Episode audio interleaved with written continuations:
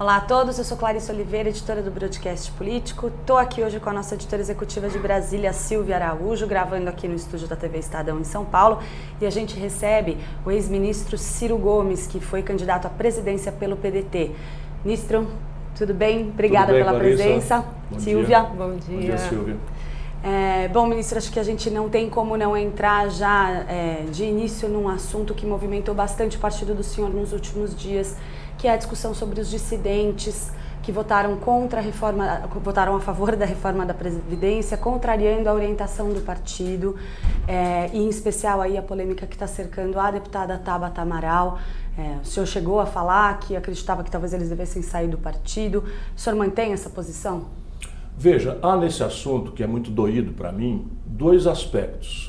O tempo vai passando e a cabeça vai ajudando a gente a, a, controlar o desgosto de filha que eu senti, porque eu que assinei a filiação da Tabata, eu que recrutei, eu que a trouxe, eu que andei com ela pedindo votos, fui a única candidata para quem eu pedi dinheiro, dentro das regras da lei, não é? porque achei que era um quadro, acho que é um quadro de grande valor, de grande talento, e que uma das minhas mais generosas tarefas hoje é preparar quadros. Por exemplo, lá no Ceará nós temos uma nova geração que eu ajudei a preparar, que é a melhor turma que faz política hoje no Brasil. Portanto, ninguém me confunda com um velho reativo à chegada dos jovens. Pelo contrário, eu sou o cara que mais tem preparado jovens para desenvolver talentos na vida pública. Agora, tem duas questões, como eu falei, uma coisa de processo e outra de mérito. No processo é o seguinte: em março desse ano, nós somos, é bom lembrar para as pessoas, o Partido Democrático Trabalhista. Né? Então, nós temos um programa, nós temos uma história, nós temos um conjunto de valores, alguns deles são tão gravemente pesados que são simbólicos. Esse partido, por exemplo, ancestralmente, representa Pasqualini, Getúlio Vargas, que criou pura e simplesmente o sistema público de previdência no Brasil. Então veja, em março desse ano, quando nós vimos o rumo que o governo estava tomando, e vou lembrar, o governo Bolsonaro, que para nós é o fundo do fundo do fundo do fundo do poço. Então o governo Bolsonaro estava desenhando uma proposta. Nós percebemos aquilo, trouxemos toda a estrutura do partido no órgão máximo, que é a Convenção Nacional. São aí 600, 700 pessoas, todos os governadores, todos os deputados federais, estaduais, todos os prefeitos, o partido inteiro. E todos os deputados federais, a Tabata inclusive.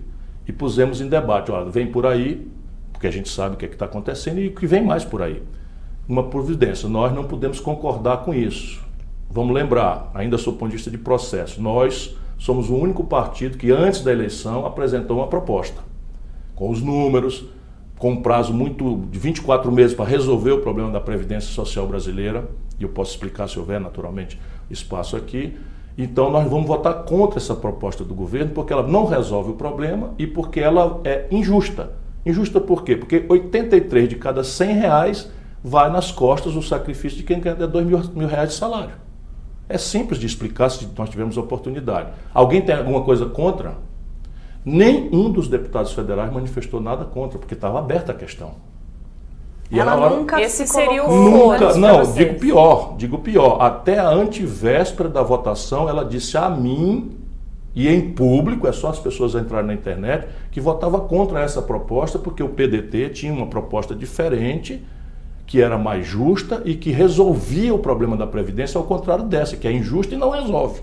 E esse era o foro para ela colocar a opinião dela na Veja bem, qualquer organização funciona assim. Sim. Então nós tiramos ali, por esmagadora maioria, houve quem votasse contra, ela não.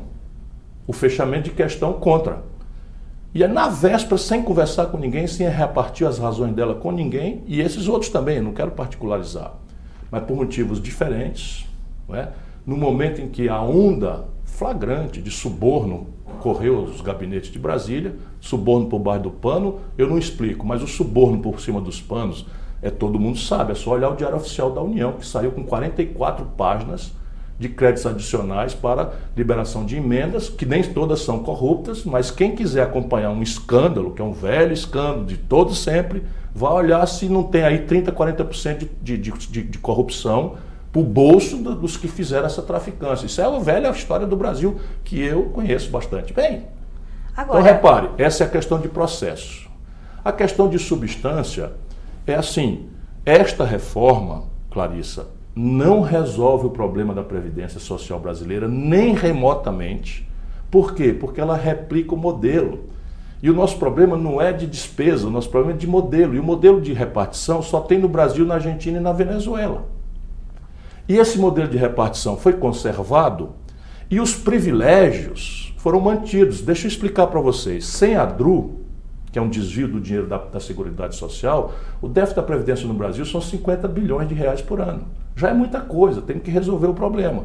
Mas 50 bilhões de reais por ano vai dar a seguinte proporção: os militares, por quem eu tenho todo o respeito, reconheço as peculiaridades, mas apenas para fazer um exemplo prático com números gelados. Gelados. Os militares custam 47 bilhões de reais por ano para a Previdência Brasileira e contribuem com 3 bilhões de reais para a Previdência Brasileira. Portanto, dos 50 bilhões de déficit, é justo que eu diga que 43 bilhões são provocados pelos militares. Agora, é justo ou injusto? Vou fazer esse juízo daqui a pouco. Vou fazer esse juízo daqui a pouco. Agora, a grande questão é: foi feita alguma coisa? Não. 99% dos militares brasileiros se aposentam com 55 anos. Isso está direito? Aí mente na televisão de que os deputados, os políticos agora vão obedecer. Mentira!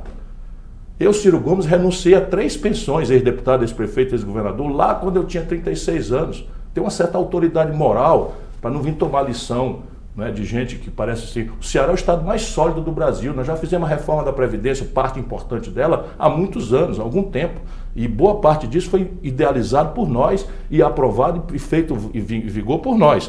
E o Estado do Ceará é o mais sólido, do ponto de vista financeiro, do Brasil. Eu não estou falando isso senão para dar exemplo prático daquilo que eu estou falando.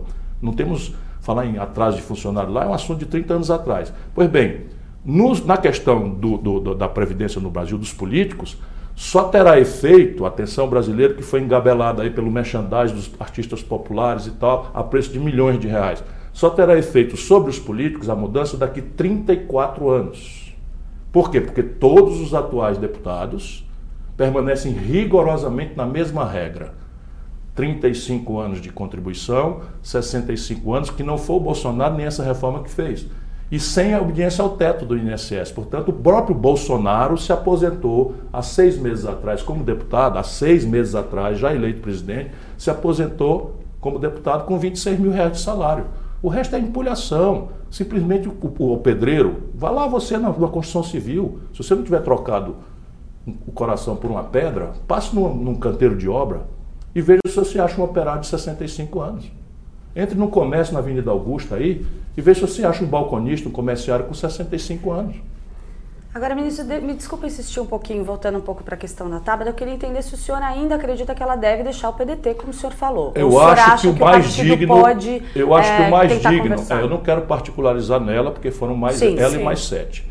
Mas o mais digno para ela é fazer o que eu fiz a minha vida inteira. Eu tenho uma vida partidária sofrida eu me filiei, ajudei a fundar o PSDB, que tinha um programa lindo, que tinha uma série de propostas muito sérias e foi para o governo e fez tudo o oposto, chafurdou na corrupção, nas privatizações em arrobalheira, etc, etc. O que, é que eu fiz? Saí. Agora, o senhor acha que o partido tem que requerer esses mandatos também? Porque são oito Eu não tenho nenhuma vontade de, de entrar nessa miudice sabe? Não quero retaliar a Tabata. Eu estou apenas dizendo, daqui a pouco essa gente vai propor, por exemplo, a entrega da Petrobras. Mas, ministro... Qual é a posição dela? Daqui a pouco vão pedir a autonomia do Banco Central para integrar de vez a política monetária brasileira aos cinco bancos que quatro, três bancos privados que monopolizam então, e, 85% e, e, das transações financeiras. Como é que ela vai votar? Pela linha do partido ou pela dupla militância que ela está revelando? E, considerando essa pauta, que essa pauta está é claro. tá, tá colocada vai na mesa. tudo aí né? agora. Qual é a reforma tributária que nós defendemos? Nós defendemos que se cobre um tributo progressivo sobre lucros e dividendos.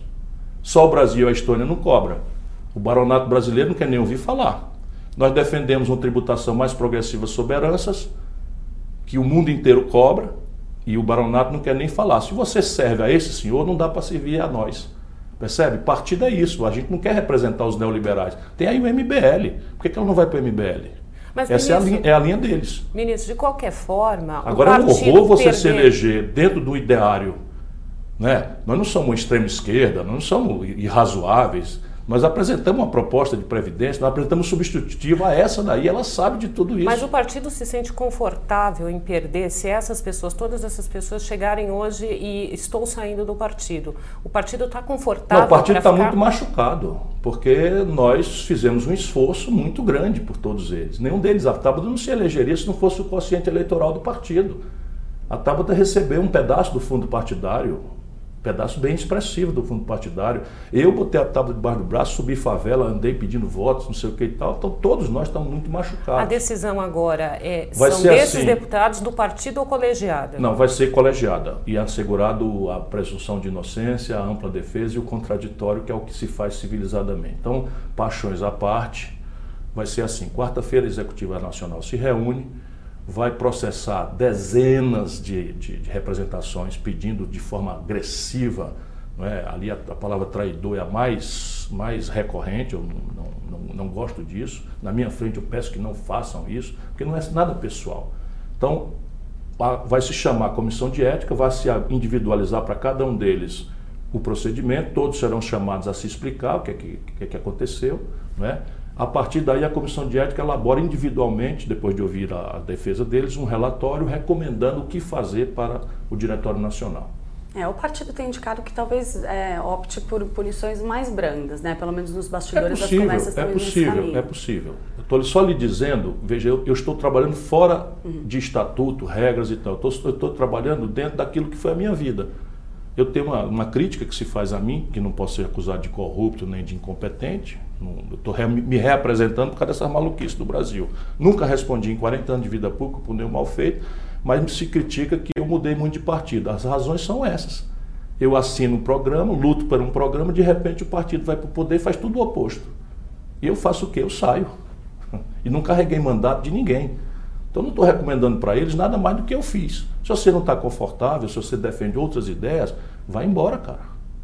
Não fica dentro do partido enganando teus companheiros, usando teus companheiros quando convém, fingindo que é a favor de uma, de uma, de uma agenda progressista para se eleger e vota contra o povo, vota contra os pobres, contra o interesse nacional quando é chamado a votar.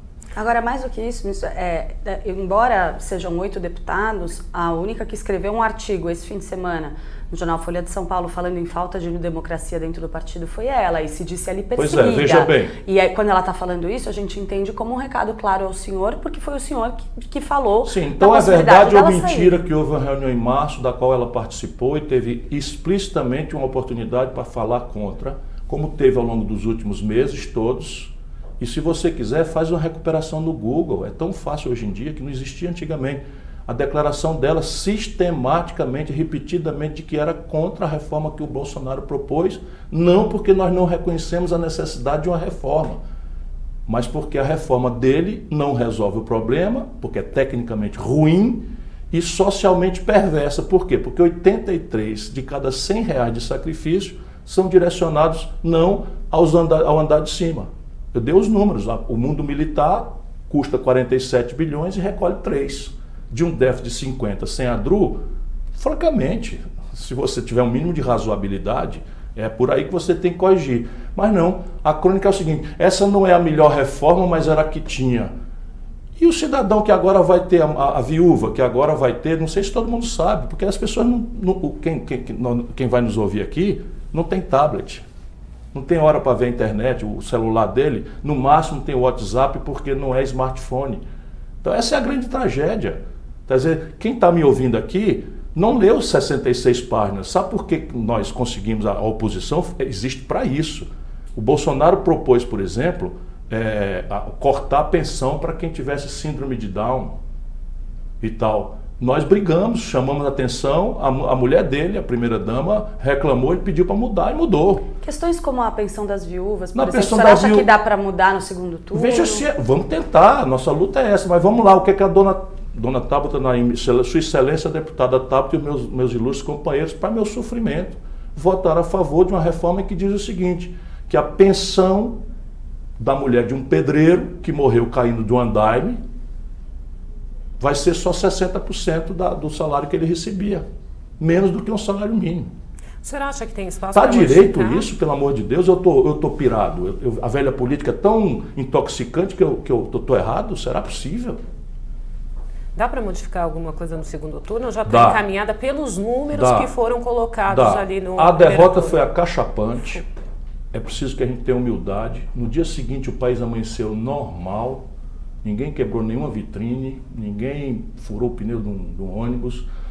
E isso tudo deveria, como a mim tem me feito, parar a gente que é crítico parar para pensar. Né? Cadê o veio de transmissão da nossa eloquência, da nossa sensação de que estamos fazendo a defesa dos mais pobres entre os pobres? Então não dá só para dizer que o pobre não tem um smartphone, como eu falei aqui, porque de alguma forma todo mundo sabe que está sendo mexido. E eu estou entendendo mais ou menos o que é. É que a população brasileira está né, tá tão machucada que se predispôs a quem propõe mudança. E a mudança aqui não é reflexiva. Eu, eu, eu, com muito respeito a vocês duas que estão na minha frente, eu desafio que o Gilberto de Mestai tenha parado, como eu, para ler as 66 páginas da reforma da Previdência. Porque eu sou obrigado funcionalmente a ler. Ele não é. Então ele percebe superficialmente de forma correta, como eu, que há uma necessidade de reformar a Previdência, e manda bala na defesa disso. O Josias de Souza, jornalista respeitabilíssimo, duvido que ele tenha parado para ler as 66 páginas, para saber, por exemplo, que na primeira proposta do Bolsonaro estava lá a providência chavista, venezuelana, no pior acesso, acepção do termo, de reduzir a, a, idade máxima de aposentadoria dos ministros do Supremo de 75 para 70, que daria ao Bolsonaro o direito de nomear a maioria do Supremo Tribunal Federal assim, ó. Pois bem, foi a gente brigando, gritando, esperneando, denunciando que o relatório derrubou tinha lá um regime de, de capitalização sem precedente no planeta Terra, a não ser no Chile, que já está corrigindo, de criar um regime de capitalização sem contribuição patronal. Espera um pouco, se tem um desequilíbrio na conta da Previdência, como é que eu vou consertar a Previdência tirando a metade da receita? Nós brigamos, esperneamos, que é nosso papel. Procuramos esclarecer, caiu. Né? Agora, no, na substância, é ruim, porque ela não resolve. Deixa eu explicar para vocês. Vai ser a maior ressaca política da história. Sabe qual é o efeito fiscal no curto prazo? O que eu falo no curto prazo é 3, 4, 5 anos? Nenhum.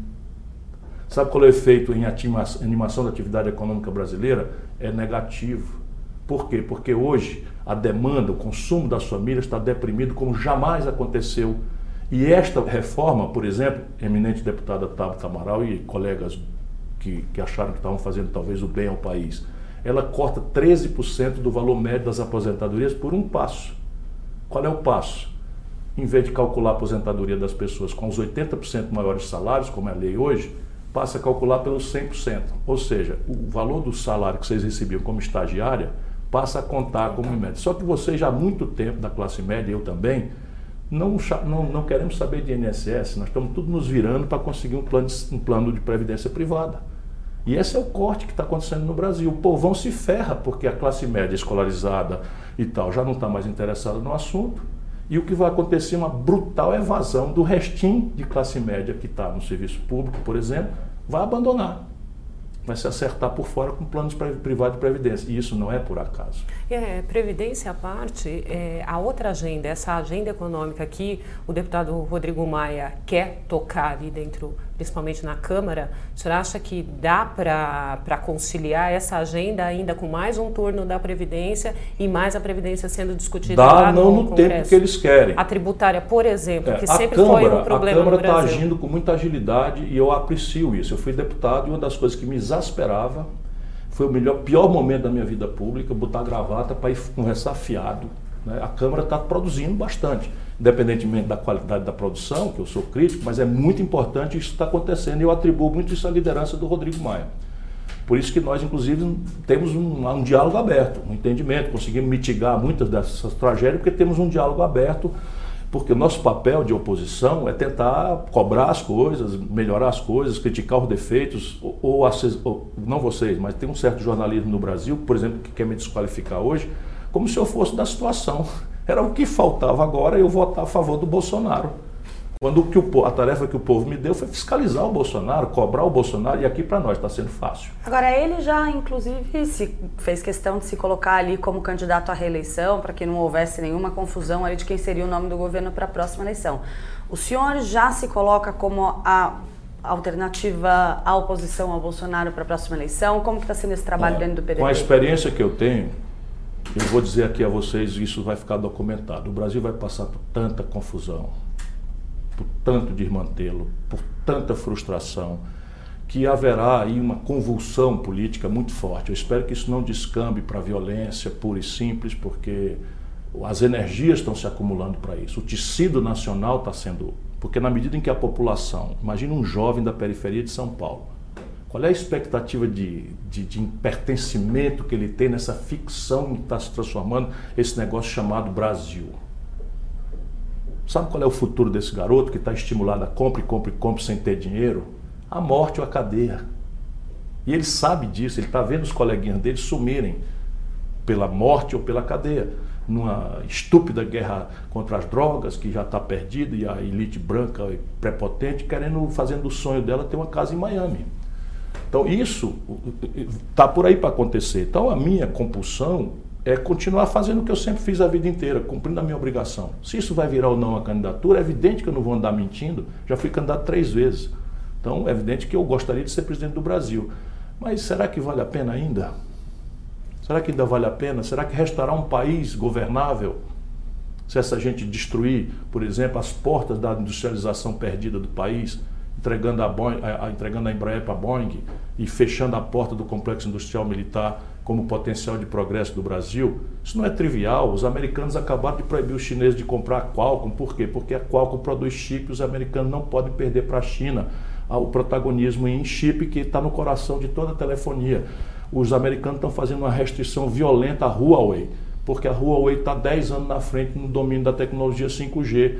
E o Brasil está entregando, esquartejando a Petrobras, isso, é o complexo industrial do petróleo e gás e bioenergia, é outra porta extraordinária que o Brasil tem para crescer, para reindustrializar-se, enfim, para adensar nossa cadeia produtiva e matar a ilusão de que nós vamos pagar nossa vida moderna com milho, soja, petróleo bruto e, minério de ferro. Isso, essa conta não fecha. Ministro, falando nos Estados Unidos, a gente não pode deixar de, de perguntar para o senhor sobre essa nova polêmica aí no governo Bolsonaro, que é a indicação é, do Eduardo Bolsonaro para a embaixada em Washington. Quem é o indicado? Se for indicado mesmo, porque eu acho que isso também está colocado aí pela esperteza marketológica do Bolsonaro e dos seus assessores estrangeiros para desviar a atenção. Agora é hora de discutir previdência social. A situação é ruim, mas nós temos um segundo turno na Câmara, dois turnos no Senado e a população pode ir acordando para a questão concreta agora.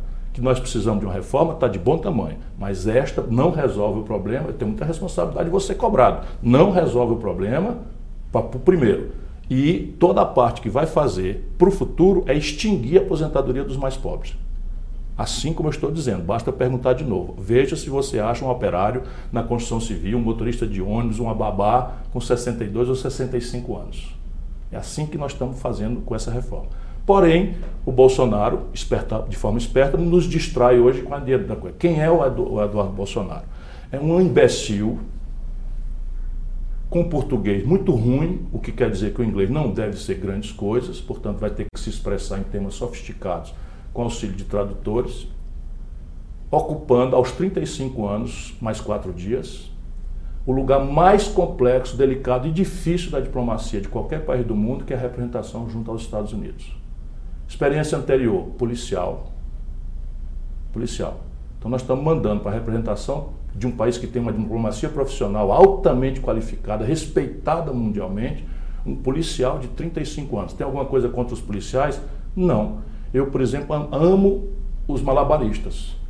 Eu acho que eu não consigo entender como é que alguém consegue fazer com tal velocidade aqueles prodígios do malabarista. Mas eu não entrego meu filho para fazer uma operação de apendicite para o malabarista. Mas, ministro, o senhor é um parlamentar qualificado como o senhor é, entende como funciona ali tanto a Câmara quanto o Senado. Em levando a cabo essa indicação, se é que o Bolsonaro vai levar, passa no Senado? Veja, há um mérito e há o dejeto nas coisas. No mérito, ele vai ser sabatinado. Por quê? Porque a engenharia institucional faz com que haja um filtro não é, em que uma indicação do presidente vá para a representação mais nobre, mais qualificada, teoricamente, da Federação Brasileira, os pró-homens da nação. Pró-homens é uma expressão que pouco, pouco feminista, e as pró-mulheres, se existir, da nação. Eles vão ter que perguntar a esse camarada qual é a proficiência dele em inglês em assuntos em assuntos, vamos dizer, complexos. Qual é a opinião dele sobre os conflitos globais e o posicionamento do Brasil, porque a gente tem que orientar nossa posição. Qual é a posição dele em matéria de comércio exterior, em que os americanos, por exemplo, estão fazendo com que o Brasil deixe um terço da nossa capacidade de produção de óleo diesel, gasolina, etc, etc, para importar dos americanos. Está ouvindo o que eu estou dizendo? Um terço da capacidade de refino da Petrobras estão parados hoje, a refinaria de Duque Caxias está enferrujando.